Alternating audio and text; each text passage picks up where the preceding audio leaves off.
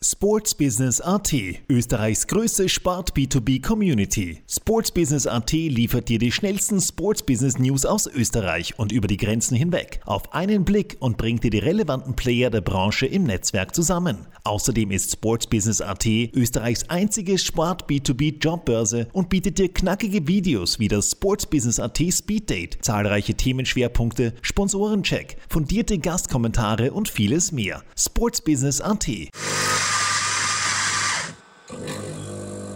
Kaffeehaus-Talk, der Sportbusiness-Podcast für Deutschland, Österreich und die Schweiz. Von und mit Lorenz Kirschlager und Simon Peter Karamza. Servus beim Kaffeehaus-Talk. Wir heißen euch recht herzlich willkommen zu einer neuen Episode unseres Sportbusiness-Podcasts. In Episode 57 geht es um die Themen Organisationsentwicklung, Diversität, Inklusion und CSR. Und es freut uns sehr, dass wir dazu die Vizepräsidentin des SK Rapid, Edeltraut Hanabi Egger, bei uns zu Gast haben. Edeltraut, schön, dass du bei uns bist. Ja, vielen Dank für die Einladung und freue mich, dass ich da bin. Edeltraut, wie all unsere Gäste dürfen auch wir dich kurz vorstellen. Danach wird der Großteil der Redezeit dir gehören. Äh, das kann man jetzt schon versprechen. Die 58-jährige Edeltraut Hannaby Egger ist in Tirol aufgewachsen und hat von 1982 bis 1987 Informatik an der TU Wien studiert. 1990 hat sie promoviert und ihre berufliche universitäre Laufbahn als Forschungsassistentin an der TU Wien gestartet. Seit zwei Jahrzehnten ist sie Universitätsprofessorin für Gender und Diversität in Organisationen allerdings an der WU Wien, wo sie seit Oktober 2015 auch Rektorin ist. Seit dem 26. November 2022 ist Edeltraut Hanna Egger die erste Vizepräsidentin in der damals noch 123-jährigen Vereinsgeschichte des SK Rapid. Mittlerweile ist der zweitälteste Fußballclub Österreichs ja 124 Jahre alt oder jung, je nachdem, wie man sieht. Ihre Schwerpunkte beim österreichischen Rekordmeister umfassen die Themen Organisationsentwicklung, Diversität, Inklusion sowie Corporate Social Responsibility, kurz CSR. Familiär ist sie mit Gerhard H.D. Hanapi, dem Sohn des gleichnamigen legendären Rapidspielers und Architekten des später nach ihm benannten Weststadions, verheiratet. Gemeinsam sind sie stolze Eltern eines Sohnes. Edeltraut, du bist zwar gebürtige Tirolerin, aber mittlerweile seit über 40 Jahren in der Bundeshauptstadt Wien beheimatet. Deswegen wahrscheinlich eine relativ leichte Auftaktfrage für dich. Welcher Kaffee darf es denn sein? Ja, sehr gerne eine Melange, bitte. Die werden wir gleich in Auftrag geben. Wie viele Kaffees sind es als WU-Rektorin pro Tag im Schnitt circa? Naja, ich versuche mir ein bisschen einzuschränken, aber unter vier geht es eigentlich nicht. Und Lieblingskaffeehaus gibt es auch in Wien, wo man dich vielleicht ab und zu antrifft? Naja, ich, ich finde, es gibt ganz viele tolle Kaffeehäuser, aber dadurch, dass ich an der TU studiert habe, war es natürlich immer das Kaffeemuseum, wo ich viel, viel mich aufgehalten habe. Und wo gibt es den besten Kaffee am WU-Gelände? Ah, da gibt es im Library Café, finde ich. Du bist am 26. November 2022, also vor rund äh, vier Monaten, wenn ich mir jetzt nicht verrechnet habe, zur ersten Vizepräsidentin in der Vereinsgeschichte des SK Rapid gewählt worden. Wie ist es dazu gekommen? Wie kann man sich das vorstellen? Der, als Rapid-Fan weiß man ja, dass der Wahlkampf äh, zum zweiten Mal in Folge jetzt sehr lang, sehr viel diskutiert war und dann bist du aufgetaucht als wichtige Person im Präsidiumsteam. Wie waren so die Schritte? Wie überraschend war es? Ähm, wie kann man sich das vorstellen? Ja, wie ist es dazu gekommen? Naja, vielleicht darf ich mal vorausschicken, dass ähm, Rapid natürlich für uns als Familie immer eine Rolle gespielt hat. Das heißt, man kriegt natürlich vieles mit.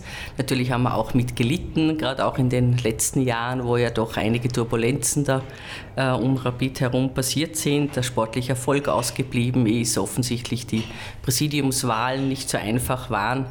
Ähm, daher habe hab ich natürlich schon mit, einer gewissen, mit einem gewissen Interesse verfolgt, wie das jetzt weitergeht, war aber ehrlicherweise schon sehr überrascht als da an einem Samstag mein Telefon geläutet hat und der Andreas Dreichel dran war und eben gemeint hat, er sitzt da mit dem Steffen Hoffmann und dem Alexander Wrabetz und ähm, die basteln an einer neuen Liste für das Präsidium und sie würden sich gerne mit mir mal unterhalten. Das ähm, haben wir dann gemacht, also wir haben uns getroffen. Ähm, sie haben mir eben ein bisschen erklärt, ähm, wie sie das aufziehen, dass sie eine neue Liste zusammenstellen wollen, um welche Themen es aus ihrer Sicht geht und dass es eben ganz stark auch um Themen geht, ähm, ja, wo ich sozusagen was beisteuern kann und wo ich auch die Ex Ex Expertise dazu habe. Und ja, die haben noch ein bisschen gezögert, weil man gedacht habe, naja, das ist schon ein mächtiger Schritt. Dann haben wir uns noch einmal getroffen, haben uns noch einmal ausgetauscht. Ja, und irgendwann mal war halt klar, ich will da jetzt auch mitarbeiten und mithelfen und Rapid mitgestalten. Und dann war es ähm, dann für mich einmal sehr leicht entschieden, aber natürlich muss ich äh, auch Formalitäten einhalten. Das heißt, ich muss ja auch eine Nebenbeschäftigung, auch wenn sie ehrenamtlich ist, von dem Unirat genehmigen lassen. Deswegen war das äh, am Anfang noch nicht so explizit kommuniziert. Aber dann, wie das alles formal auch korrekt genehmigt war, ist es dann ja auch nach außen gegangen. Ist es ein reiner Formalakt oder gab es da Bedenken vom, vom äh, Unirat? Nein, das ist, also nein, äh, ich muss schon erklären, ähm, was die WU auch davon hat. Mhm. Und ich glaube auch, und das war ja auch mein, meine, meine Überlegung, dass die WU selber auch davon profitiert, weil ich ähm, habe immer mich sehr bemüht in meiner Zeit als Rektorin, äh, Universität, vor allem die WU auch als eine verantwortungsvolle Universität zu positionieren ähm, eben auch ähm, zum Beispiel ähm, ja, Studierende an die WU zu holen, die vielleicht aus sozial benachteiligten Familien kommen, mit denen ein Stipendiumprogramm äh, einzurichten und, und, und. Und ich glaube daher, dass es auch für eine Wirtschaftsuni gut ist, wenn ihre Rektorin sagt, ähm, ja, Rapid ist es wert und ein Fußballverein ist es wert, sich dort auch zu engagieren. Jetzt sind 118 Tage vergangen, seitdem du Vizepräsidentin beim SK Rapid bist. Wie sieht deine erste Bilanz aus? Ja, es war sehr viel Arbeit, ist es noch nach wie vor sehr viel Arbeit, aber ich glaube, dass was man schon merkt, ist, dass die Stimmung im Prinzip gut ist. Ich kriege sehr viel Zuspruch, das Präsidium kriegt sehr viel Zuspruch. Wir haben ja letztlich jetzt auch einige Personalentscheidungen getroffen, also Stefan Hoffmann als Geschäftsführer für den SK Rapid, den Markus Katzer als Geschäftsführer für Sport. Äh, wir suchen den Geschäftsführer oder Geschäftsführerin, das wissen wir noch nicht. Für Wirtschaft jetzt auf Hochtouren. Interimsmäßig hat das der Werner Kuhn übernommen. Wir haben auf der zweiten Ebene dann aber auch einige Neuerungen aufgesetzt. Das ist also Personal und Recht wurde zusammengelegt. IT kommt sozusagen direkt in die Geschäftsführung Wirtschaft. Ähm, ja, sportlich, glaube ich, ähm, sind wir jetzt einmal auf einem guten Weg. Immerhin haben wir jetzt den Einzug ins Cup-Semifinale geschafft und äh, spielen jetzt auch in der Meistergruppe. Ähm, ja, die Themen Nachhaltigkeit, ähm, Frauenfußball, ähm, ähm Organisationsentwicklung sind gut im Laufen, ähm, sind alle sehr, sehr engagiert, sehr bereit mitzuwirken. Also kann, denke ich, zufrieden sein. Das klingt sehr, sehr positiv. Gibt es auch Dinge, die dich äh, negativ überrascht haben? Ähm, naja, was, was ich schon ähm, sehr plötzlich ähm, erfahren habe, ist, was es bedeutet, eine derart massive öffentliche Aufmerksamkeit zu haben. Also man kann ja in Rapid fast nichts in Ruhe intern diskutieren und sozusagen dann auch entscheiden, sondern äh, das ist äh, relativ rasch dann immer schon in den Medien und poppt da irgendwie auch ganz schnell auf. Äh, das heißt, es gibt ein irrsinniges Interesse äh, daran, was, ähm, was äh, bei Rapid passiert. Ähm, und das ist ähm, einerseits natürlich toll, aber andererseits ist es manchmal auch anstrengend, weil, wie gesagt, man ja manchmal ganz gern intern einmal ein paar Dinge durchdiskutieren will. Also ich kann mich erinnern an meine erste Pressekonferenz ich bin ja von einer Uni, ich weiß, da kommen eher immer eine Handvoll Leute und äh, eher für relativ kurze Zeit. Und wie ich dann das erste Mal in so eine Pressekonferenz äh, reinkomme, wo da halt dann 40 Journalisten sitzen und, und TV-Kameras da sind und ich weiß nicht was alles und das Ganze fast zwei Stunden dauert, das war schon, das war schon ziemlich beachtlich. Ja. Also an das muss man sich auch erst gewöhnen. Herzlich willkommen beim Eskarabit. Äh, du hast erwähnt, dass ähm, die IT jetzt zu den Zuständigkeitsbereichen des Geschäftsführers oder der Geschäftsführerin Wirtschaft wandert oder gewandert ist. Ähm, wir werden dann nachher eh noch detaillierter über, Organisationsentwicklung sprechen, aber vielleicht schon mal als Teaser für den Themenblock anschließend.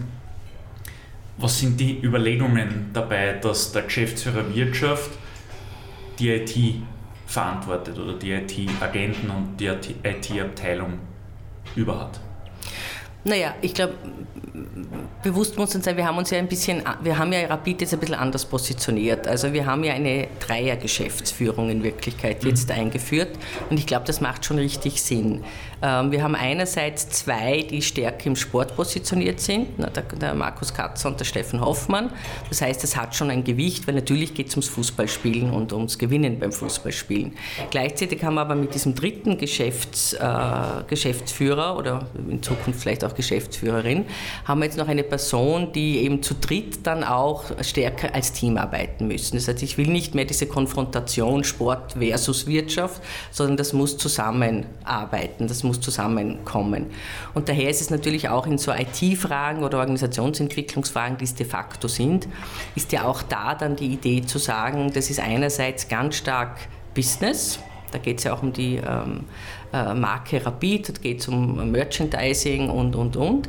Es ist gleichzeitig aber Verein, weil es geht natürlich auch um Mitgliederverwaltung, Mitgliederbeteiligung, aber es geht durchaus auch um Sport, weil da zunehmend ja auch IT-Fragen auftauchen. Und wenn man das Ganze zusammenkriegen will, dann muss das natürlich auch in dem Bereich professionell aufgesetzt werden. Mhm.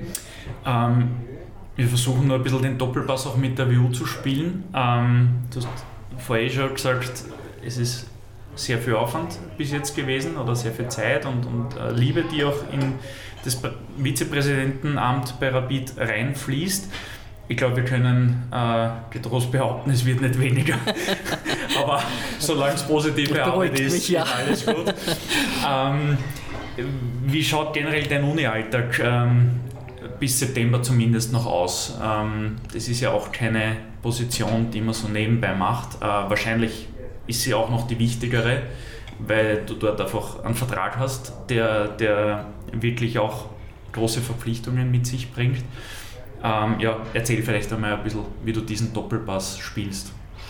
Ja, also wie du richtig sagst, ich bin noch WU-Rektorin, das ist ein Fulltime-Job. Äh, immerhin hat die WU 21.000 Studierende und zweieinhalbtausend Leute arbeiten dort, das ist ja auch kein Lächerl.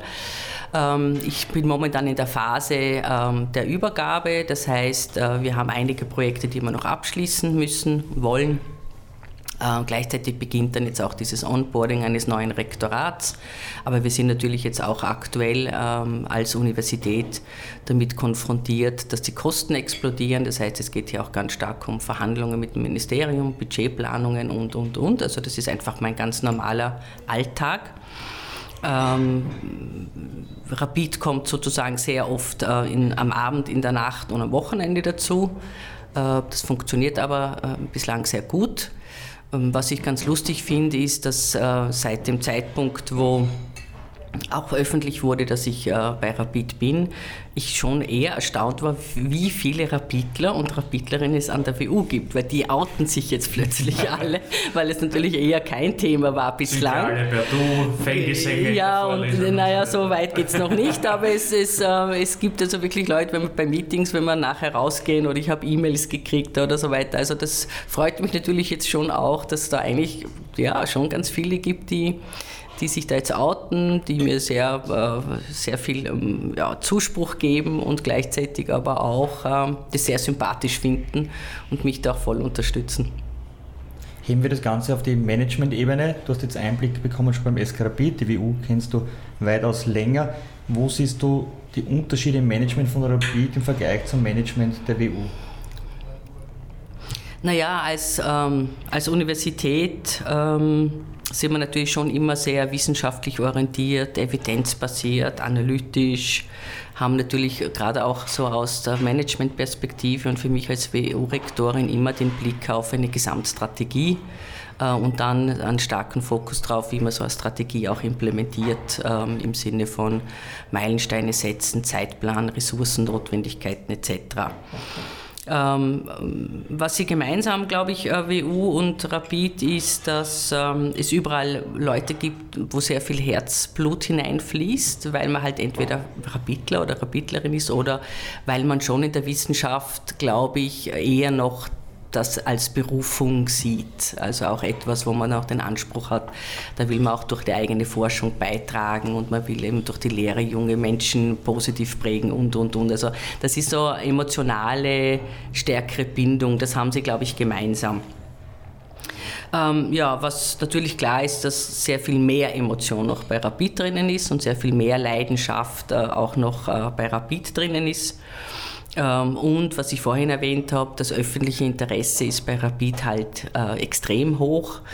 Die Universitäten träumen ein bisschen davon, dass sie auch einmal dieses öffentliche Interesse kriegen, das vielleicht ein Fußballclub hat, weil ich schon auch glaube, dass es auch an den Universitäten um wichtige Dinge geht. Du hast von Gesamtstrategie bei der WU Wien gesprochen, von Milestones. Fehlt dir das bei Rapid derzeit noch? Naja, also ich, ich sehe schon, dass ähm, Rapid wahnsinnig viel tut, dass die Leute dort viele tun, wahnsinnig viele tolle Initiativen gestartet werden. Und ich bin tatsächlich aber jetzt dabei, das Ganze so ein bisschen stärker auf eine strategische Ebene äh, zu heben, weil wie alle Organisationen es immer auch um die Frage geht, wie Ressourcen möglichst effizient eingesetzt werden. Und da braucht es dann also immer im Hintergrund eine größere Strategie, um dann zu, auch abzuschätzen, welche Prioritäten setzt man jetzt grad, gerade unter gegebenen Ressourcenverhältnissen. Wer entwickelt die Strategie bei Rapid? Ist das Präsidium oder Präsidium gemeinsam mit dem Management? Wie läuft so ein Strategieprozess ab? Naja, das gibt, gibt unterschiedliche Ebenen. Also äh, wir haben tatsächlich zu ganz wichtigen Themen wie beispielsweise jetzt Nachhaltigkeit haben wir Taskforces eingesetzt. Mhm. Das heißt, da gibt es immer aus dem Präsidium dann auch äh, ein, zwei Personen, die das ähm, stärker koordinieren und bei der Entwicklung vielleicht ein bisschen in den Lead gehen, aber das wird immer mit den Leuten von, äh, vom SK Rapid dann auch gemeinsam entwickelt. Ähm, und dann eben in weiterer Folge diskutiert, wie man da jetzt mit welchen Prioritäten in die Umsetzung geht. Mhm. Äh, bleiben wir vielleicht ganz kurz beim Thema Strategie und Nachhaltigkeit. Ähm, wir haben es ja, der Lorenz und ich, äh, selber miterlebt. Natürlich hat es in den Abteilungen Clubservice damals noch unter der Führung von Andi Marek ähm, oder Marketing, wo wir primär angesiedelt waren, beim Sebastian Bernhaupt und dann war noch die Kommunikationsabteilung von Peter Klingelmüller mit an Bord und gemeinsam hat man natürlich immer ähm, zum Beispiel Marketingkampagnen oder Fankampagnen, Kommunikationskampagnen für die ganze Saison aufgesetzt.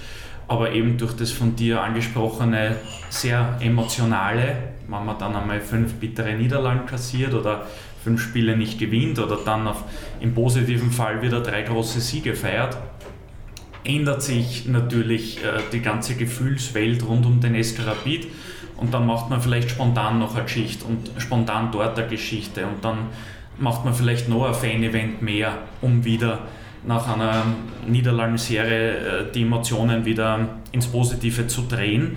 Ähm, am Ende einer Saison glaube ich schon, sicher auch eine Kritik an uns selbst, was manchmal vielleicht der Kuddelmuddel an Aktivitäten oder auch beim Thema Nachhaltigkeit man hat halt dann einmal Bäume gesetzt, dann hat man wieder diese Organisation finanziell unterstützt, dann hat man wieder andere Organisationen in puncto Reichweite unterstützt. Auch da war es oft ein ziemliches Durcheinander, alles für sich gut und richtig und wichtig, aber man hat nicht gesagt, am Beginn der Saison so und so, wir konzentrieren uns in den kommenden zwölf Monaten aufs Thema Umwelt oder aufs Thema Wassersparen, was auch immer. Kann das ein Ansatz sein, der sich beim Rapid jetzt verstärkt wiederfindet, auch im Sinne der Strategie, oder wird diese Projektflexibilität trotzdem bleiben? Ähm, naja, zum einen glaube ich tatsächlich, dass ähm, man schon so quasi für ein Jahr, ich denke halt stärker in Jahren, sich eben aufgrund von Ressourcen, Rahmenbedingungen überlegen muss, was gibt's, was, was, worauf wird der Fokus gelegt. Also und wie gesagt, zuerst die Gesamtstrategie, dann schaut mhm. man, äh, wo legt man den Fokus, wo legt man die Schwerpunkte in den nächsten Monaten. Natürlich ist es in einem Mitgliederverein äh, notwendig, immer wieder auch ein Stück weit situativ auf irgendwas zu reagieren. Das ist gar keine Frage. Aber es kann nicht sein, dass ich Strategien über den Haufen werfe, weil sonst taugt die Strategie nicht. Ne? Das heißt, ich würde so formulieren, die Strategie ist das, äh, sozusagen der große Blick, die, die, die, die Überlegung, wo will ich denn am Ende von, ich weiß nicht, unserer Präsidiumsperiode sein, was will ich dort erreicht haben und dann ist die Frage, wie komme ich da am besten hin. Ähm, das ist sozusagen dann die Implementierung, dass es da drinnen immer ein bisschen Spielraum braucht, um unvorher, auf unvorhergehende Situationen einzugehen und damit umzugehen, das ist schon logisch. Aber trotzdem meine ich, dass es, dass es dann einmal, äh, dass es trotzdem unumgänglich ist, hier einen gemeinsamen Blick zu machen. Woran wollen wir denn am Ende von drei Jahren Präsidium auch gemessen werden? Welche Rolle spielen im strategischen Prozess Zielsetzungen? Ähm, Zielsetzungen im sportlichen Bereich sind eh klar. Bei Rapid seit vielen Jahren Top 3 international spielen. Ähm, bei den finanziellen Kennzahlen, wirtschaftlichen Kennzahlen ist es auch klar, möglichst nicht negativ bilanzieren, idealerweise äh, Gewinn machen, um vielleicht Budget anzusparen für schwierigere Zeiten. Ähm, in vielen anderen Bereichen hat es unter der ehemaligen Geschäftsführung aber kaum dingfeste, handfeste Zielsetzungen gegeben. Ich glaube, das wäre auch für Mitarbeiter gut gewesen, äh, wenn man wüsste, okay, Ziel für heuer ist so und so viele Mitgliederzahlen oder so und so viele neue junge Mitglieder mehr. Lässt sich natürlich jetzt ausweiten auf viele andere Themenbereiche, genauso von Website-Usern über äh, Social-Media-Kennzahlen, was auch immer. Ähm, welche Rolle spielen Zieldefinitionen oder Zielsetzungen? Ja, ich meine, die sind ein essentieller Bestandteil von Strategieimplementierung, weil sonst weiß er nicht, wo, wo eben dieser Fokus gelegt wird. Ja, es mhm. gibt diese Ziele, es gibt diese, äh, dieses Arbeitsprogramm des Präsidiums, wo ja auch die Ziele drinnen stehen. Also quasi, man schaut, wo will man 2025 stehen und was bedeutet das dann auch pro Jahr in den Bereichen, die wir ja auch äh, versprochen haben. Also ich bin ja sozusagen ähm, nicht angetreten bei Rapid um ähm, ja, Konzepte zu entwickeln, die nicht umgesetzt werden. Also es gibt eine Nachhaltigkeitsstrategie und es gibt also Überlegungen, wo wir den Fokus drauf legen und was für einen Effekt das haben soll dann und woran wir daran messen werden, dass wir erfolgreich waren in diesen, in diesen Bereichen. Ähm, gibt es Erfahrungen und Skills, die sich von der WU auf den SK Rapid übertragen lassen, beziehungsweise umgekehrt? Ja, natürlich. Man lernt ja sozusagen in jeder Konstellation. Ähm, wie gesagt, von der WU mitbringe ich natürlich ganz stark so einen analytischen ähm, Zugang, aber auch auch Universitäten sind ja ähm, spezielle Organisationen, da haben wir verschiedenste Interessensgruppen drinnen, verschiedene Stakeholder, also alles in Richtung Einbindung von Stakeholder, wie das auch gut gelingen kann, welche Methoden es dazu gibt, von hoffe ich doch, dass Rapid auch äh, profitieren wird. Umgekehrt ja, lerne ich von Rapid diesen Umgang auch mit Unsicherheit und mit ähm, mit äh, starken Emotionen, äh, mit Auf und Abs umzugehen und da drinnen dann halt auch die nötige Ruhe zu bewahren. Du bist bei Rapid ja für die Organisationsentwicklung zuständig, ein Bereich, in dem du dir sehr viel Know-how aufgebaut hast über die letzten Jahre. Wir würden jetzt mit dir gerne einen Elevator-Pitch machen. Du bekommst, äh, du, du, du, du, lächelst oder lachst schon darüber. Äh, ich hoffe, du nimmst ihn an, äh, den Elevator-Pitch. Du bekommst von uns zwei Minuten Zeit um unseren Hörern zu erklären, wie die perfekte Organisationsstruktur beim SK Rapid aussieht. Darf es kürzer auch sein, oder? beim Pitch geht es ja darum, dass ich nicht länger bin. Genau, genau. also Max, Max also Mahlzeit, wenn du so in einer Minute schaffst, da sind wir auch happy. Countdown läuft ab jetzt. Okay, vorausschicken würde ich vielleicht, dass ähm, perfekt sein kein Zustand ist, sondern eigentlich ein Prozess ist. Das heißt, perfekt heißt in dem Fall, man, man, bleibt eine lernende Organisation, das heißt, man geht auch auf unterschiedliche Dinge, kann man gut eingehen. In der Kombination Verein und Business, also GmbH und Größe des Vereins, glaube ich, dass die perfekte Organisation die ist, dass wir eine Mischung haben aus ähm, Matrix- und Projektorganisation, weil ich ganz viel Kooperation brauche in den unterschiedlichen Bereichen aber auch unter besonderer Berücksichtigung von modernen Beteiligungsmodellen.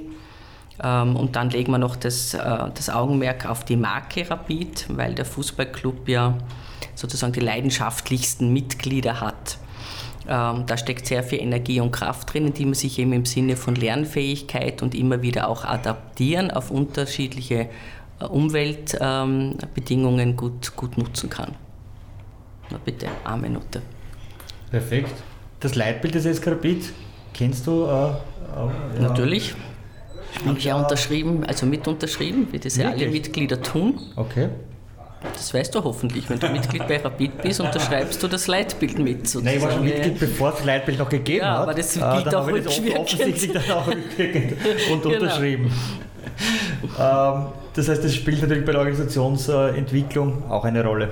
Ja, natürlich. Also dieses Leitbild ist ja offensichtlich in einem sehr umfangreichen und auch zeitlich langen Prozess entwickelt worden. Da sind ja ganz viele Stakeholder ähm, einbezogen worden, hat daher auch eine ganz besondere Bedeutung.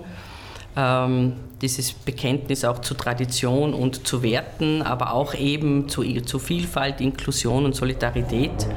Ähm, das, ähm, das ist wichtig und daher glaube ich eben auch, dass das in der Organisationsform dass das in, in, die Organisationsform eingebettet gehört, eben wie ich vorhin gesagt habe, durch Beteiligungsmodelle, durch entsprechende Matrixorganisationen etc. Mhm. Ähm, was bei eurem Antritt ähm, vor wenigen Monaten auch öfters betont worden ist, war dieses Wording, Rapid muss wieder Leihwand werden. Ein, etwas äh, professioneller formuliert, es muss wieder ein Great Place to Work werden. Warum war das in der Vergangenheit nicht so oder was lässt euch darauf schließen, dass das nicht so war? Naja, also in der Regel sage ich ganz, ganz allgemein, geht man ja natürlich davon aus, dass ähm, hohe Fluktuationen zum Beispiel ein Zeichen sind, dass möglicherweise an der Organisationskultur, an der Arbeitskultur etwas mangelt, etwas fehlt. Mit aber Fluktuation, vielleicht als Erklärung für unsere Hörer, sind nicht die Spielertransfers gemeint. Nein, wir reden jetzt natürlich von der Organisation, genau.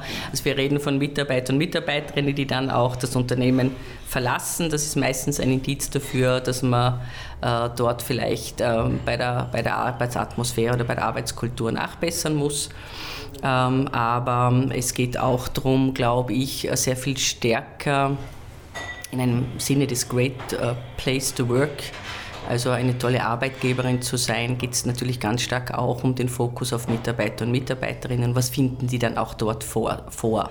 Für mich gehört daher dazu, dass man einerseits ähm, die Potenziale der eigenen Mitarbeiter und Mitarbeiterinnen entdeckt und auch fördert. Also das ganze Thema Talentemanagement äh, und wie komme ich dann auch dazu, dass Leute auch bleiben, aber sich auch innerhalb dieses Unternehmens weiterentwickeln können.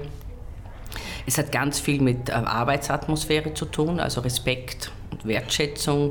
Es braucht natürlich Fairness und auch Vertrauen äh, in so, einem, in so einer Organisation, gerade wenn man natürlich auch mit, einem derartigen, mit einer derartigen Außenwirkung konfrontiert ist. Das färbt ja ab wenn Rapid äh, mit negativen Schlagzeilen in den Medien ist, das geht auch an Mitarbeiter und Mitarbeiterinnen nicht vorbei. Das merke ich auch an, an einer Wirtschaftsuni. Also da muss man dann auch entsprechend, äh, das muss man einfach entsprechend bedenken. Aber natürlich geht es auch darum zu sagen, es gibt effiziente Strukturen und Prozesse die Leute arbeiten gern miteinander und sehen auch einen, einen Sinn darin, miteinander zu arbeiten und erkennen daher auch, wofür arbeiten wir und was sind eben, weil du das vorhin angesprochen hast, wo sind die Ziele, an denen wir nachher auch sehen, dass wir erfolgreich zusammengearbeitet haben. Und was ich immer oft denke, in Wahrheit sind ja Mitarbeiter die primären Werbebotschafter eines jeden Unternehmens, weil wenn man am Mittagstisch daheim am Wochenende erzählt, das ist super, bester Arbeitgeber ever sozusagen, ähm, dann wird das natürlich auch von den Eltern, von den Geschwistern, von den Großeltern, von den Großhaus, Cousinen, Onkel, Tanten immer wieder mal in deren Kreisen weitererzählt. Sagt man aber, eine Katastrophe, macht überhaupt keinen Spaß, äh, spricht sich das wahrscheinlich noch viel schneller herum, vor allem bei einem, wie du schon gesagt hast, öffentlichkeitswirksamen Unternehmen wie der Rapid GmbH oder dem Verein an sich. Ähm, insofern kann ich dem, was du gesagt hast, nur beipflichten. Talentemanagement, vielleicht noch ganz kurz, weil der Cafeos Talk äh, versteht sich auch als Sport- und Education-Podcast. Ähm, Rainer Geier, von, äh, Geschäftsführer von Low 1, freut sich seit seiner Episode immer wieder über Bewerbungen, die durch den Cafeos Talk sozusagen zustande kommen. Wenn sich jemand daran oder dafür interessiert, für Rapid zu arbeiten und wir wissen, sehr, sehr viele Leute haben daran Interesse. Ähm, was kann man sich unter Talentemanagement in der Geschäftsstelle vorstellen? Also das, Sie bekommen Ausbildungen finanziert, Weiterbildungen. mm, dürfen eigene Projekte umsetzen, dürfen eigene Ideen einbringen. Was, was kann das sein? Also das ist aufzusetzen. Ich glaube, das gibt es in der Form noch nicht in der Geschäftsstelle. Da arbeiten wir gerade dran. Aber es geht natürlich darum zu sagen, Mitarbeiter und Mitarbeiterinnen werden ja auch im Zuge, und ich habe das vorhin gemeint mit der lernenden Organisation, wir entwickeln ja diese Geschäftsstelle auch weiter. Ne? Da geht es ja nicht nur darum, irgendeinen bestimmten Status zu erhalten, sondern auch immer wieder Neues äh, zu überlegen. Ihr habt es vorhin selber gesagt, wenn man halt äh, neue Mitglieder ansprechen will, muss man wissen, ähm, wo sind wir gut, wo sind wir vielleicht noch nicht so gut, wie können man diese neuen Mitglieder auch gewinnen. Äh, gleichzeitig ist es aber so, dass wir viele Projekte haben, wo wir irrsinnig viel Know-how von unterschiedlichen Stellen brauchen. Deswegen auch diese Idee von Taskforces einzusetzen zu sagen, die müssen miteinander zusammenarbeiten. Jetzt ist natürlich so, dass wenn Mitarbeiter und Mitarbeiterinnen lange in einem Unternehmen sind, ganz generell, ähm, es ähm, einerseits immer wieder mal notwendig ist, dass ähm, Fertigkeiten äh, abgedatet werden. Also dann braucht es Weiterbildungen. Also gerade wenn wir zum Beispiel im Bereich Digitalisierung beginnen, dann gehören Mitarbeiter und Mitarbeiterinnen entsprechend geschult, mitgenommen und dann auch und dann verändern sich auch deren Arbeitsprozesse oder Arbeitsinhalte. Es geht aber auch darum, ähm, den Mitarbeitern und Mitarbeiterinnen eine Möglichkeit zu schaffen, zum Beispiel mal selber zu schauen, wohin will ich denn gehen. Ja, dazu gibt es in der Regel jährliche Mitarbeiter- und Mitarbeiterinnen-Gespräche, wo man auch hinschaut, so äh, wie geht es mir, was kann ich gut, was habe ich das Gefühl, wird doch nicht so richtig abgerufen äh, in meiner Arbeit, in welche Richtung möchte ich mich weiterentwickeln und, und, und. Also ich glaube, und wir sehen es ja jetzt auch aufgrund des schwierigen Arbeitsmarktes, dass Mitarbeiter und Mitarbeiterinnen das Wertvollste sind, das wir haben. Und das gilt es auch aber zu pflegen und gleichzeitig eben auch weiterzuentwickeln und ähm, entsprechend den, den Herausforderungen, die wir ja ständig sehen, auch gut vorzubereiten. Wie schaut es denn im Punkt der New Work aus? Ähm, Homeoffice, Mitarbeiterbeteiligungen ähm, sind so die klassischen Schlagworte, die jetzt eh schon seit spätestens seit Beginn der Pandemie immer wieder ähm, im Umlauf sind, medial auch ähm, thematisiert werden. Ähm, soll es vielleicht auch die Möglichkeit geben, einen Betriebsrat einzuführen? Das ist ja ähnlich wie im Red Bull-Konzern auch bei Rapid ähm, vehement vermieden worden in der Vergangenheit. Ähm, auch da wieder in puncto Strategie, Organisation, Struktur äh, gibt es dahingehend Überlegungen, ähm, nächste Schritte zu setzen. Also da sind wir noch bei der Analysephase, mhm. ähm, weil es geht ja weiter. Wir müssen uns ja anschauen, ähm, wie, schaut, wie schaut die gesamte Personalstruktur aus, wie schaut die Durchmischung aus, ähm, äh, haben wir Gender Balance, wo kommen die Leute her und, und, und. Das heißt, da sind wir momentan in der Analysephase. Das braucht relativ, äh, einen relativ guten Überblick, weil wir dann ähm, Personalentwicklungsstrategien, äh, das muss immer basierend auf den Ist-Zustand also ich brauche einen Ist-Zustand, ich brauche einen ziemlich guten Überblick, was ist mhm. gerade los und dann sozusagen in welche Richtung entwickeln wir das weiter. Weil ich glaube, wir müssen schon alle auch verstehen, dass Personalentwicklungsstrategien immer was sehr Spezifisches sind. Also da gibt es jetzt keine Checkliste, wenn wir sagen, wenn wir das alles durchchecken, dann haben wir eine super Personalentwicklungsstrategie, sondern man muss immer schauen, was passt äh, und was sind die Rahmenbedingungen, unter denen man eine bestmögliche Personalentwicklungsstrategie auch entwirft. Da sind wir noch nicht so weit. Das ist sozusagen ein Thema, das gerade anläuft. Du hast vorher schon erwähnt, der Eskrapid sucht aktuell einen Geschäftsführer oder Geschäftsführerin äh, Wirtschaft. Jetzt gibt es, und das ist eher untypisch im Wirtschaftsleben, dafür keine Stellenausschreibung oder keine Explizite zumindest. Welche Fähigkeiten soll die gesuchte Person dann äh, eurer Meinung nach mitbringen? Ähm, naja, natürlich suchen wir das Wunderwuzi wir alle ein Wunderwuzi suchen, aber das kriegt man halt irgendwie sozusagen nicht mehr. Äh, deswegen ähm, glaube ich, war es jetzt schon mal ganz gut zu sagen, wir haben eigentlich jetzt einmal prinzipiell eher ähm, eine offene und breite Vorstellung äh, von was braucht es, um die Geschäftsführung Wirtschaft zu übernehmen. Natürlich braucht es wirklich äh, knallharte Führungserfahrung in dem Bereich. Also ich darf kurz sagen, auf der Website ist gestanden, er soll Begeisterung mitbringen, aktiv sein und teamorientiert. Das sind eigentlich drei Schlagwörter, die man wahrscheinlich von jedem Mitarbeiter wünscht.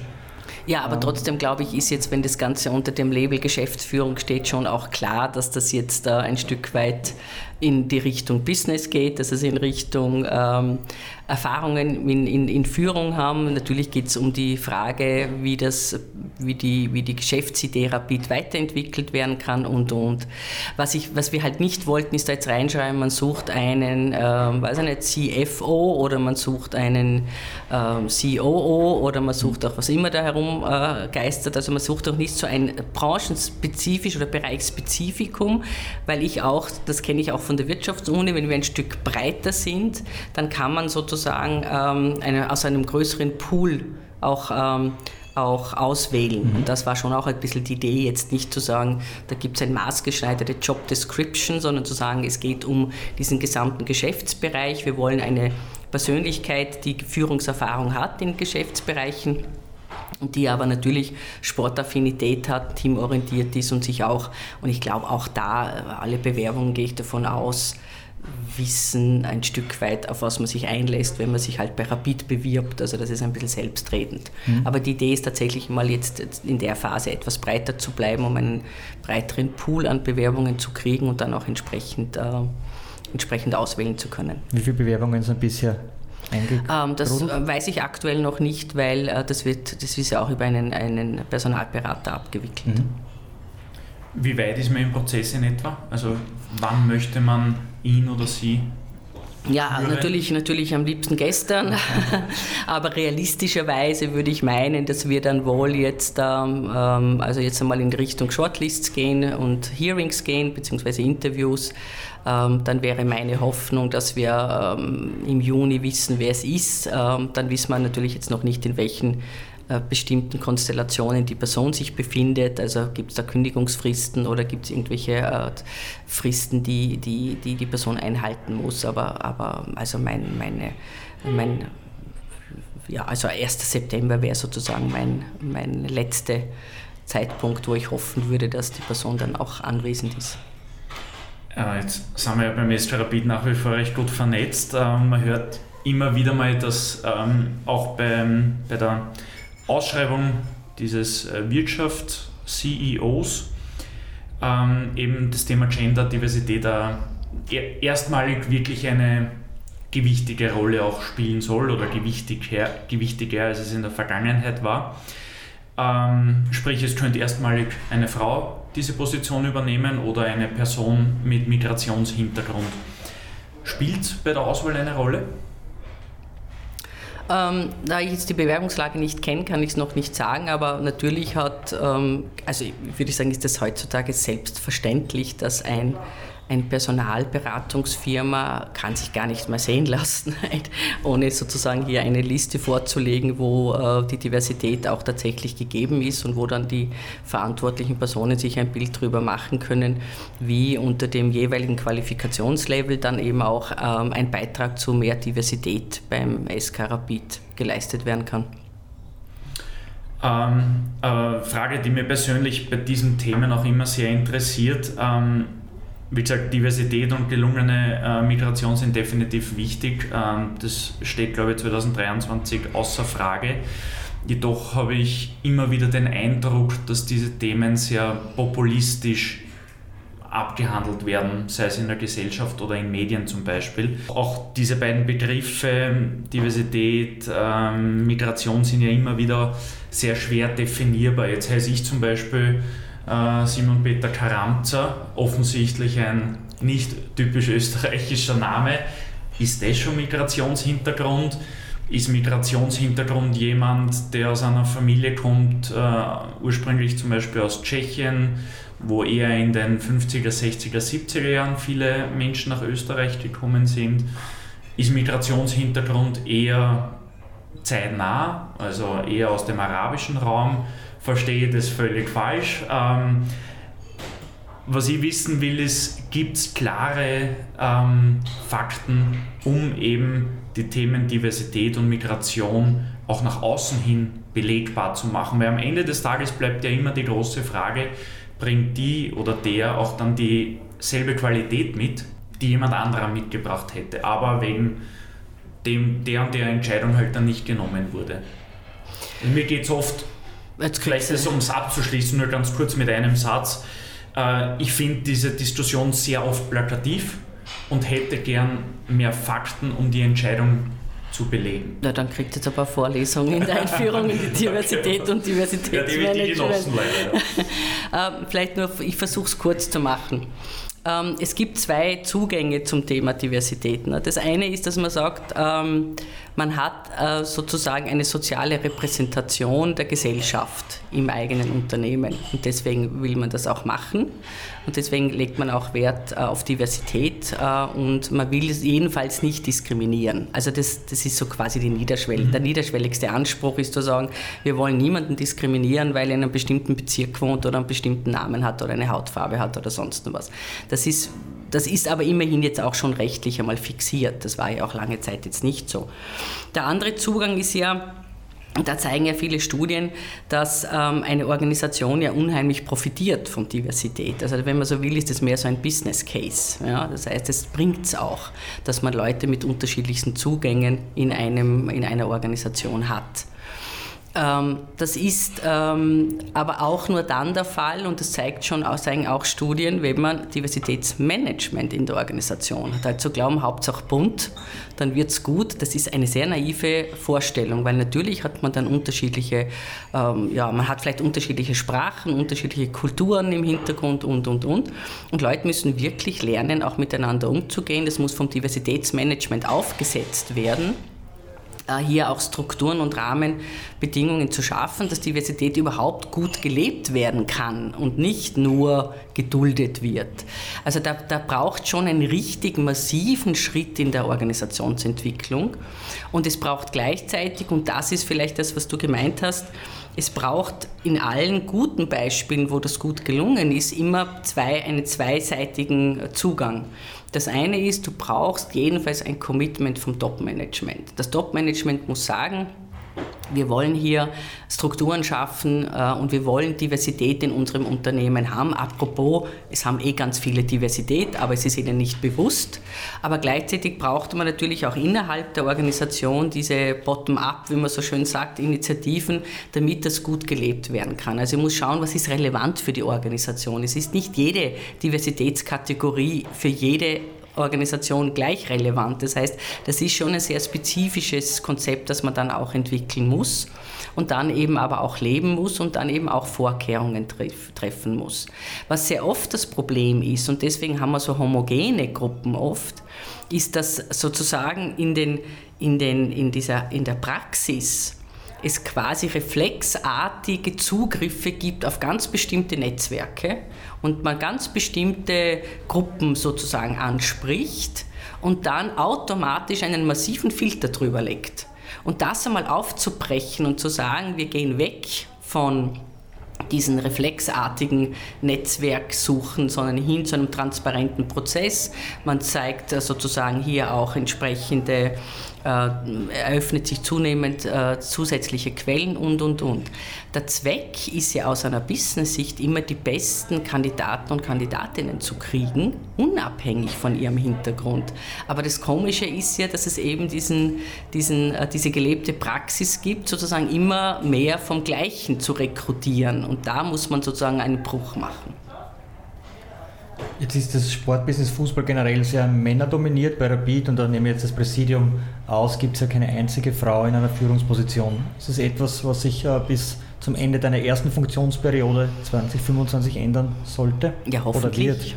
Hoffentlich, ja. Also genau deswegen habe ich jetzt auch einen Prozess aufgesetzt, wo wir einmal uns anschauen, ähm, wie geht es denn, und wir haben circa 30 Prozent Mitarbeiterinnen äh, bei Rapid ähm, und jetzt auch einmal zu schauen, äh, wie kann es gelingen, dann auch einerseits ähm, eben diese geschlechterspezifische Hierarchie abzubauen. Was braucht es? Das hat eben auch in vielen Unternehmen, wo wir das ja vorfinden, de facto ähm, den Hintergrund, dass hier etwa Frauen wenig angesprochen werden, dass sie sich Führungsverantwortlichkeiten überlegen, äh, braucht es Mentoring-Programme, braucht es vielleicht Weiterbildung, Coaching. Das schauen wir uns gerade aktuell an. Abschließend vielleicht noch zum Thema Organisation. Ähm, ich persönlich, aber ich denke auch der Lorenz und wahrscheinlich auch viele andere Fans, man hat manchmal das Gefühl, dass es äh, höchst an der Zeit wäre, gewisse Strukturen, Gremien oder Satzungen zu überdenken oder abzuändern. Ähm, bei einem Mitgliederverein dauert das natürlich etwas länger als bei, oder kann oder dauert in der Regel etwas länger, vielleicht für unsere Hörer. Ähm, die Edeltraut hat äh, etwas skeptisch äh, den Kopf geschüttelt. Also es kann anscheinend auch schnell gehen, bisher war es nicht immer so. Ähm, wie kann man hier als Präsidium Tempo machen? Wenn du schon überzeugt den Kopf äh, schüttelst. Nein, tatsächlich machen zeigst, wir ja. Es, äh, tatsächlich machen wir ja Tempo. Also wir haben ja, wir haben ja unser Präsidium in drei Ausschüsse organisiert. Also das ist ein Ausschuss, der sich mit Sportthemen beschäftigt, ein Ausschuss, der sich mit Wirtschaftsthemen beschäftigt und ein Ausschuss, der sich mit der Organisation beschäftigt. Und dieser Ausschuss hat ja sofort praktisch eine Woche drauf begonnen, äh, mal die gesamte Satzung herzunehmen, die Gremienstrukturen anzuschauen und hat jetzt auch eine konkrete, hat jetzt einen konkreten Vorschlag wie wir die Satzung ändern wollen. Ähm, das diskutieren wir jetzt momentan einmal mit ausgewählten Gruppen. Wir haben im April einen Mitgliederstammtisch, wo wir das präsentieren wollen, die neuen Konzepte. Äh, wir wollen bei der Mitgliederversammlung Ende Juni das dann auch noch einmal der breiteren Öffentlichkeit vorstellen. Ähm, wir haben dann jetzt auch äh, schon entschieden, dass wir dann äh, in eine Online-Konsultation gehen werden mit der gesamten neuen Satzung. Das heißt, alle Mitglieder haben dann online Zugriff auf diese Satzung, können kommentieren, können ihre ähm, Votings abgeben und, und, und.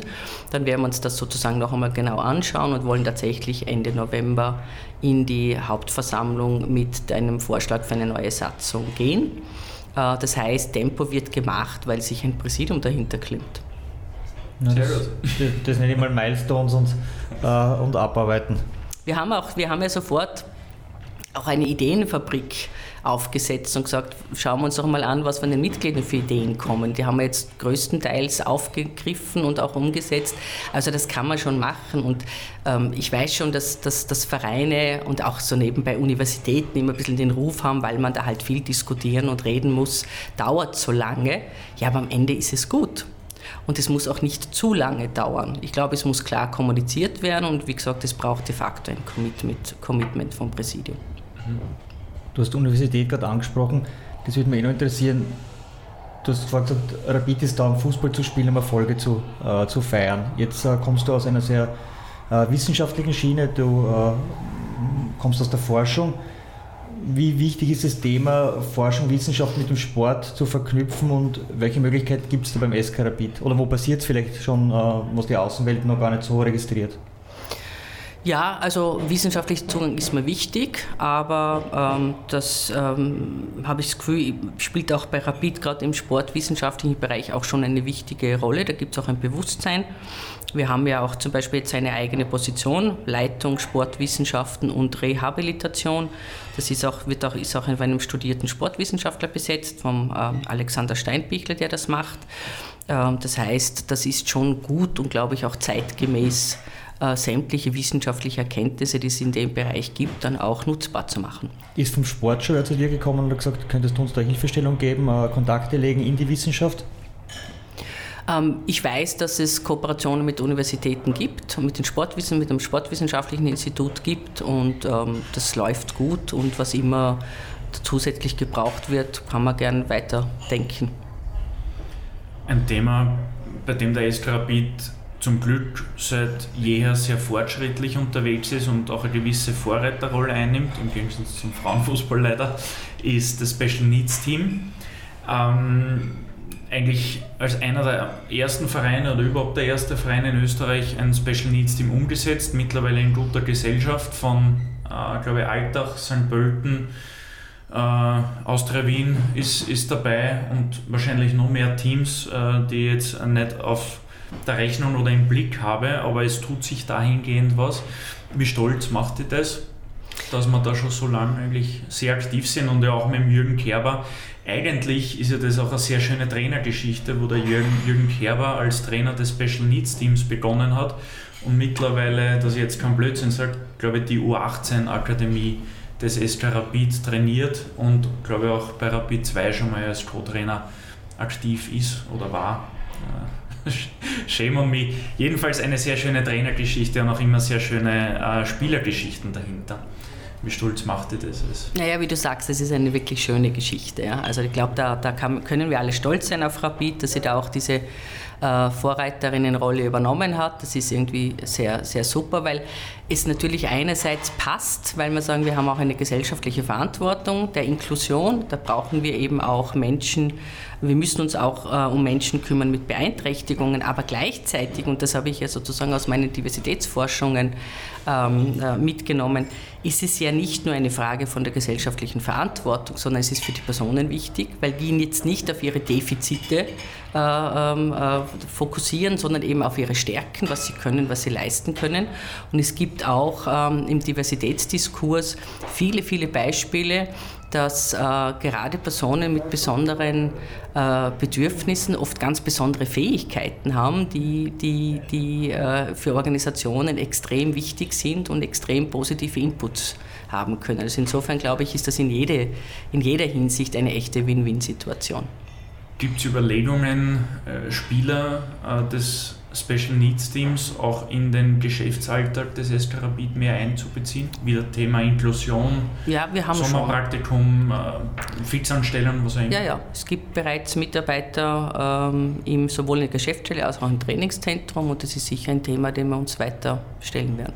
Und ich kann jedem nur empfehlen, schaut sich ein Spiel vom Special Needs Team an, da ist so viel Emotion und, und Freude dabei und ähm, ja, macht, macht richtig Spaß, äh, den Jungs dort zuzusehen. Der Simon hat schon kurz gesagt, das Special Needs Team Rapid war Vorreiter. Die Vorreiterrolle beim Thema Frauenfußball haben andere in Österreich übernommen. Mittlerweile haben Sturm, Salzburg, Austria, Lask und einige andere Admiral-Bundesligisten, zuletzt äh, der DSV Egerglas Hartberg mit einer Frauenmannschaft, mit einem Frauenteam äh, für Schlagzeilen gesorgt medial. Nur bei Rapid warten wir noch immer drauf. Äh, jetzt soll es ähm, 2024, glaube ich, im Sommer soweit sein. Warum braucht das Thema dermaßen lang in Hütteldorf, um, um endlich Fahrt aufzunehmen? Also es nimmt jetzt ganz schnell Fahrt auf. Also ich kann ja nicht, äh, ich kann nicht jetzt für sozusagen vor meiner Zeit sprechen. Es gab eine, äh, eine Abstimmung, wo ja doch über 90 Prozent der Mitglieder sich für den Frauenfußball ausgesprochen haben. Das war ja schon mal gut. Ähm, ich habe das übernommen jetzt äh, sozusagen im Sinne von einem gewissen Testimonial äh, zu sein, aber es liegt de facto natürlich in den Händen von Steffen Hoffmann, der extrem engagiert in der Sache ist, weil es natürlich auch hier ein professionelles Know-how braucht, wie man das tut. Es gibt eine eigene ähm, äh, entsprechende Fokusgruppe, die sich dem angenommen hat. Der Plan ist eben, dass wir jetzt dann Ende März, Anfang April das konkrete Konzept vorliegen haben. Es sollen im Herbst Sichtungstrainings organisiert werden und nächstes Jahr übrigens kann man dann sagen, es hat 125 Jahre gedauert, aber es ist soweit, äh, das Frauenfußballteam wird spielen. Ähm, die Idee ist bei Rapid allerdings schon auch, im Gegensatz vielleicht zu den anderen, dass man eigentlich keinen Verein schlucken will, sondern dass man eine eigene Frauensektion aufbauen ähm, und hier sozusagen zu einer Vermehrung, wenn man so will, der sportlichen Aktivitäten beiträgt. Ein Weg, den auch der älteste Verein in Österreich gegangen ist, der First WNFC, war damals 2011 dort. Wir haben ein Sichtungstraining gehabt für, ich glaube, das war Altersgruppe U12 Mädchen und das war dann quasi die erste Mannschaft und mittlerweile der Weg in der Frauen-Bundesliga geendet für die Wiener und, und ist dort ein, wichtiger Teil, ich glaube mittlerweile Top 5 Verein zumindest in der Frauen-Bundesliga. Ja, sie sind auf Platz 6, wenn ich die Gut, die Saison geht noch, geht noch ein wenig, die, die, Daumen sind gedrückt. Aber ja, eine sehr schöne Geschichte, auch von äh, etwas aufzubauen und, und von aus dem Verein selbst etwas zu entwickeln. Absolut, und das ist zum Beispiel auch der Weg, den angeblich Red Bull Salzburg einschlägt. Also, und sportlich kann man sich auf deren Weg ja durchaus verlassen. Ähm, Thema Corporate Social Responsibility, äh, auch als CSR bekannt, kümmert sich sehr stark um das Thema Nachhaltigkeit. Ähm, dieses Thema obliegt dir. Ähm, dein Präsidiumskollege, der Stefan Kehr und der Lorenz haben ja damals, und was Lorenz? 2015, 16? Ah, wir haben es 2016 geschrieben, das Konzept das hat dann äh, tatsächlich gedauert bis 2019, glaube ich, bis äh, die Geschäftsführung das dann äh, übernommen hat und, und das Konzept aufgesetzt hat. Leider schon zu einem Zeitpunkt, wo ich dann schon bei Rapid weg war, aber der Stefan hat das äh, dann, glaube ich, immer mit beiden Augen äh, sehr gut beobachtet, was da passiert und was entwickelt wird. Also es geht ums Konzept und die Dachmarke Rapid Leben, wo eben äh, soziale und Nachhaltigkeitsthemen einfließen und, und ähm, Gehör finden und auch ähm, ja, nach außen getragen werden. Ähm, wie, wie intensiv hast du dich in deiner bisherigen Anfangszeit bei Rapid ähm, mit Rapid Leben befassen können? Naja, da, Oder gibt es das gar nicht mehr? es gibt schon noch, aber es, wie du vorhin sagst, es gibt wahnsinnig viele Initiativen. Die Mitarbeiter und Mitarbeiterinnen sind total äh, engagiert. Also das ist wirklich eine Freude, auch mit denen zu diskutieren, äh, weil es ganz, ganz viele Ideen gibt. Wir haben jetzt sozusagen ähm, auch wieder, ähm, ich glaube, ich habe es eh vorhin schon gesagt, auch jetzt eine, eine Taskforce eingesetzt, die eine Nachhaltigkeitsstrategie entwickelt eigentlich bin ich ja, und, und da diese drei Bereiche miteinander verbinden versucht, ne? also ökologisch, ökonomisch und sozial und hier auch wirklich zu schauen, schauen, dass die Dinge zusammenkommen und jetzt auch systematisch äh, bearbeitet werden mit entsprechender Prioritätenliste. Da können wir auch viel aufbauen, aber jetzt geht es darum, die Dinge auch zusammenzufassen und dann in einer Strategie ähm, ja, zusammenzuführen. Das heißt, im Gameplan, wo findet sich Rapid Leben dann zeitpunktmäßig wieder? Oder äh, wann kann der Fan ähm, damit rechnen, dass hier die Strategie abgeschlossen ist oder kommuniziert wird?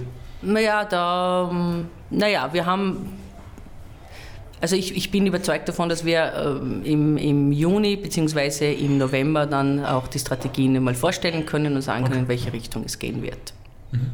Wie kann man es äh, implementieren bei Rapid, äh, so eine Strategie, damit es eben nicht nur ähm, jetzt Marketing-Tool ist, weil äh, mit dem Wort Nachhaltigkeit wird relativ viel um sich geworfen in der Öffentlichkeit, sondern dass das wirklich auch gelebt wird ähm, und, und alle Leute dahinter stehen.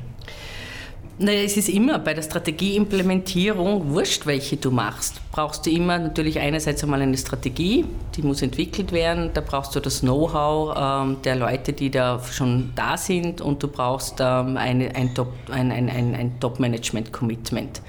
In der Implementierung muss man dann schauen, wie das gut passt und wie es gut geht. Und dann ist immer auch ein wichtiger Schritt zu sagen, und wer ist wofür verantwortlich. Also die Definition von Verantwortlichkeit und auch die äh, zur Verfügungstellung von Ressourcen sind ganz wichtige Themen ähm, bei der Implementierung von Strategien. Und das muss es dann eben auch entsprechend geben.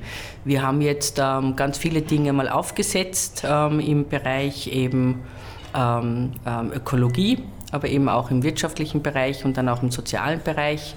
Ähm, da wollen wir jetzt was weiter tun. Ich bin ja der Meinung, das ist bei Rapid auch aufgelegt, gerade auch etwa was die ganze ökolog ökologische Fragestellungen betrifft. Ich denke mir immer, Rapid grüner geht eigentlich gar nicht. Also insofern ist es höchste Zeit, dass wir das hier auch einfach formulieren und, und, und kommunizieren und umsetzen. Du hast da von Verantwortlichkeiten gesprochen, die es uh, zu definieren gilt beim äh, Thema Rapid Leben hat man immer das Gefühl gehabt, es war nie wirklich wer zuständig dafür. Es hat sich immer je nach Thema eine Abteilung dafür da angenommen, dem Thema oder eben auch nicht. Wird es in Zukunft oder soll es da in Zukunft eine eigene Person geben, die das dann auch intern koordiniert? Also es gibt ja im Prinzip eine Person, die CSR schon macht, aber das ist einfach zu, zu breit. Und wenn man es dann natürlich, und so wie du sagst, wenn man es dann äh, in einem bestimmten Bereich ansiedelt, dann hat man es genau dort. Deswegen bin ich ein großer Fan von diesen Taskforces, wo ich ja eben auch drinnen bin und sozusagen im Lead bin, die dann auch regelmäßig sich treffen, einen Arbeitsplan entwickeln und dann schaut, wer jetzt für welche Initiative oder für welches Thema auch die Verantwortung übernimmt. Also ich glaube, dass das im Sinne einer Teamkonstellation besser funktioniert, weil eben es in so unterschiedliche Bereiche auch hineingeht. Auch ein, sozial, ähm, ein soziales Projekt oder ein, ein, ein, Sportprojekt eigentlich mit starkem sozialen Hintergrund ist der Rapidlauf, ähm, der auch gemeinsam mit der Volkshilfeinitiative ähm, die Rapid-Familie hilft, stattfindet und, und gemeinsam mit diesen Organisatoren ähm, organisiert wird, findet heuer 2023 zum bereits zehnten Mal statt. Ich glaube, man darf das äh, schon so sagen, äh, es gibt die ganz starke Idee, den Rapidlauf äh, nach Hütteldorf zu bringen. Also weg vom Prater, auch eine sehr schöne Laufstrecke, aber sehr gerade und halt nicht in Hütteldorf. ähm, und man holt den Rapidlauf sozusagen zu sich nach Hause. Wie weit sind da die Planungen? Weil der Lauf findet ja traditionell im Mai, glaube ich, statt. Heuer nicht. Aber das Heuer nicht, okay. Vielleicht liegt es an den Planungen. Ähm, wie weit seid ihr da? Ja, also wie du sagst, das ist, glaube ich, eine sehr schöne Geschichte, der Rapidlauf. Ein super Tag für Familien und für Kinder, abgesehen davon, dass ja auch sehr viel Geld äh, erlaufen wird für die gute Sache. Äh, der Stefan Kehr ist da ja sozusagen äh, sehr, sehr engagiert nach wie vor und äh, wir sind äh, wirklich äh, äußerst positiv gestimmt, dass wir es tatsächlich schaffen. Den 10. ist ja auch ein schönes Jubiläum nach Hütteldorf zu bringen. Ähm, da laufen gerade die Vorbereitungen auf, auf Hochtouren, also um ein kleines bisschen Geduld muss ich noch bitten, aber was kann man vielleicht schon verraten, welche Highlights die Läufer auf nein, der Strecke auf gar keinen Fall. Auf gar keinen, nein, auf gar keinen Fall. Runde durch nein, nein, nein, das sage ich noch nicht. okay. Wird man dich als Läuferin sehen? Naja, kommt darauf an, in welcher körperlichen Verfassung ich dann bin, aber wenn möglich, ja. Der Nordic Walking, glaube ich, war ja zum Schluss noch dabei, also das gäbe es als Alternative. Jetzt hätte ich noch eine Rapid-Frage, die eigentlich auf der Hand liegt und äh, die hätte eigentlich schon viel, viel früher von uns jetzt kommen müssen. Das Gerd Hanapi-Stadion 2014 ist es abgerissen worden und hat dem Allianzstadion weichen müssen. Große Emotionen im Hause Hanapi-Egger? Ja, schon. Ich meine, er hat es ja gebaut. Es gibt ja bei uns zu Hause auch noch die Pläne. Also mein Mann hat noch mit Dusche da irgendwie die Sitzplätzchen eingezeichnet und so. Also das, das, das ist schon auch so ein bisschen ein Familienstück gewesen. Ähm, der Abriss war natürlich emotional. Wir waren damals auch beim letzten Spiel gegen Celtic Glasgow mhm. dabei und das war schon wahnsinnig berührend, was da die Fans auch aufgeführt haben. Auch, die Hymne am Schluss von genau, Genau, ja. Und aber auch so von der ganzen Choreografie, da haben sie auch den, den Gerhard Hanapi natürlich mhm. auch sehr gehuldigt. Das war schon recht emotional. Ähm, aber gut, das neue Stadion ist, glaube ich, auch schon ein wirklich international herzeig herzeigbares Prachtstück und das ist, an, ist sozusagen auch zeitgerecht und zeitgemäß. Hast du dir einen Teil, äh, einen Sitzplatz, was auch immer? Ja, natürlich, wir haben Sitzplätze, Stadion? ja. Und ich nehme an, im, im, Gegensatz zu Biden und Trump sind die Stadiondokumente legal bei euch zu Hause. Die sind legal bei uns. ähm, zum Abschluss des Hauptteils bleiben wir noch kurz beim Sport kommen aber wieder zurück zur WU. Äh, in Episode 38 äh, des Kaffeeaustausch waren die beiden Gründer der ACSL, der Austrian College Sports League, der Lawrence äh, Jimeno und der Colin Fuchs Robitin bei uns zu Gast. Ähm, die ACSL begeistert immer mehr Studierende, sowohl als Athleten als auch als Fans. Wie stehst du zur ACSL und welchen Mehrwert bietet sie aus Sicht einer WU-Rektorin für Studierende der WU im konkreten Fall, aber auch für das Studienerlebnis. Ja, also wir sind ja sozusagen Förderer natürlich, nicht nur Mitglied, sondern wir haben ja auch äh, jetzt mitgeholfen, dass wir ein Frauenbasketballteam da aufstellen können. Ähm, das, dafür habe ich mich auch persönlich sehr eingesetzt. Warum? Weil wir natürlich auch sehen, dass auch auf Universitäten, und wir sind ja ähm, auch international aufgestellt, ähm, da ist Sport ein sehr großes verbindendes Element und ähm, bereichert auch den, die Universitätserfahrung. Und da spielen sie eine ganz wichtige Rolle. Also da werden Freundschaften geknüpft, aber, aber man lernt halt auch zusätzlich, jetzt sozusagen außerhalb des Hörsaals viel ne, im sportlichen Umfeld. Daher finde ich das eine super Initiative. Die machen das richtig gut und richtig cool und freue mich auch, dass wir da als WU dabei sind.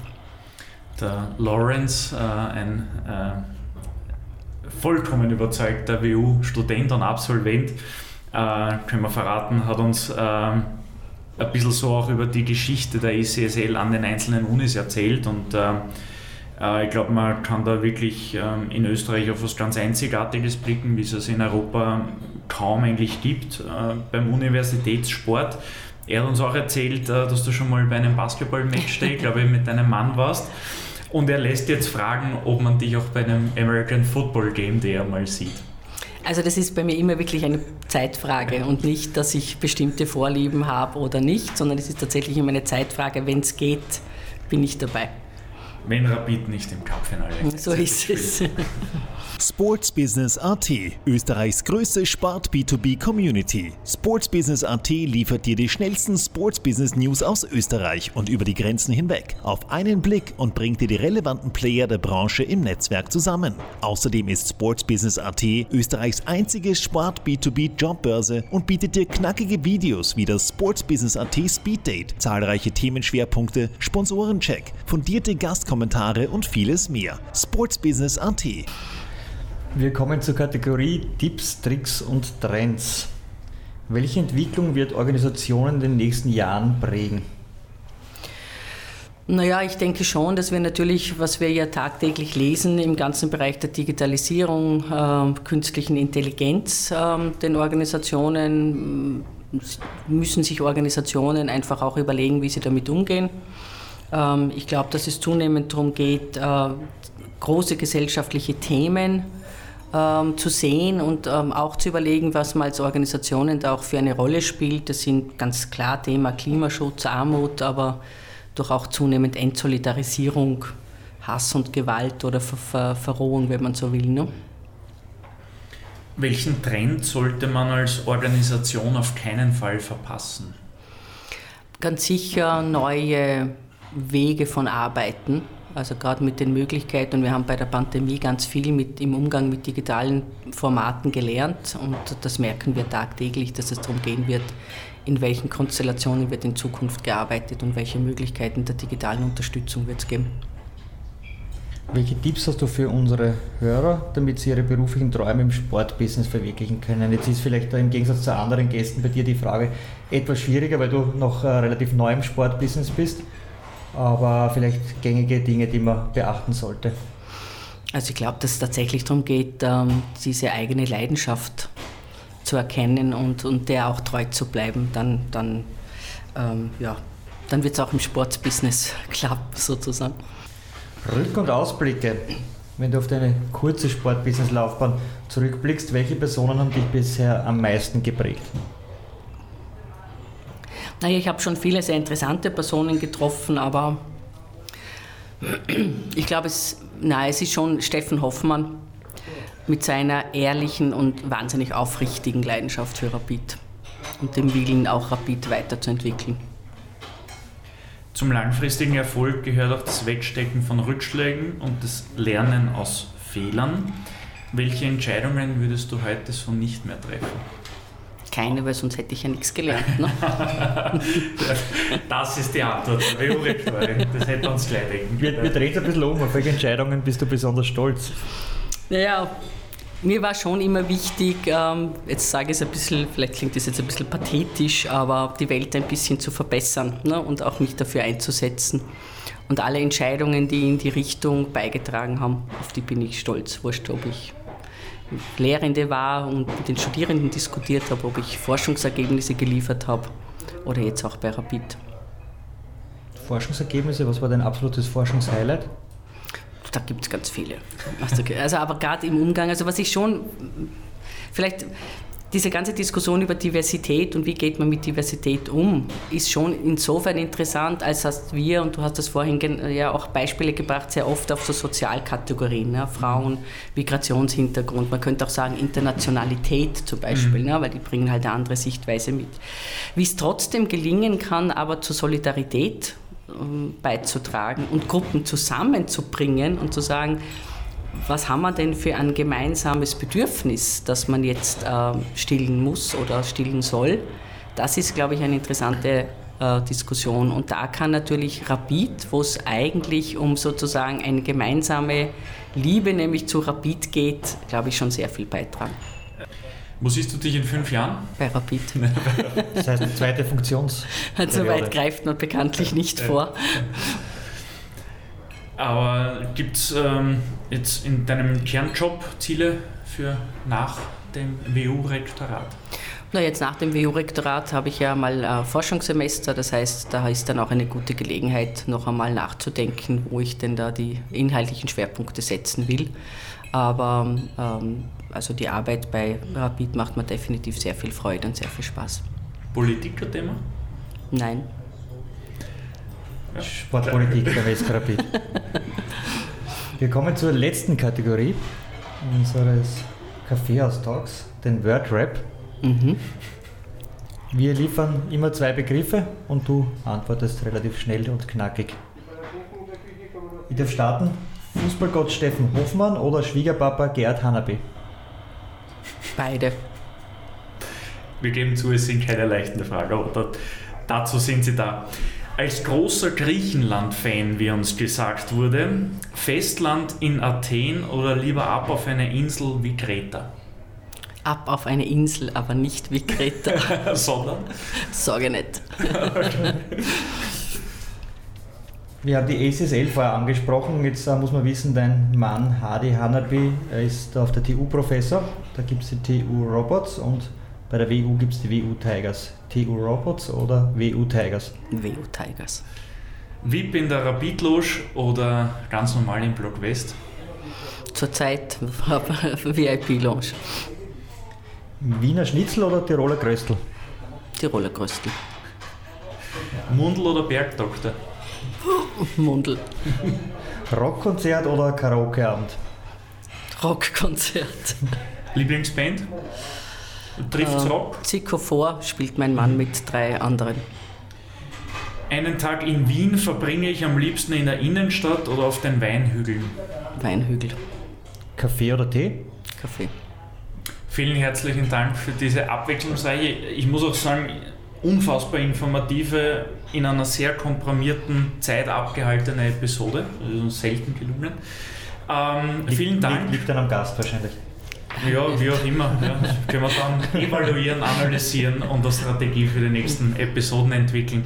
Vielen Dank, alles Gute für die verbleibende Zeit an der WU als Rektorin. Viel, viel Spaß und Erkenntnisse für die Zeit danach im Forschungsjahr und ähm, auch für uns wünsche ich natürlich euch eine höchst erfolgreiche und spannende Zeit im Rapid-Präsidium. Vielen Dank, hat wirklich Spaß gemacht. Danke euch. Danke.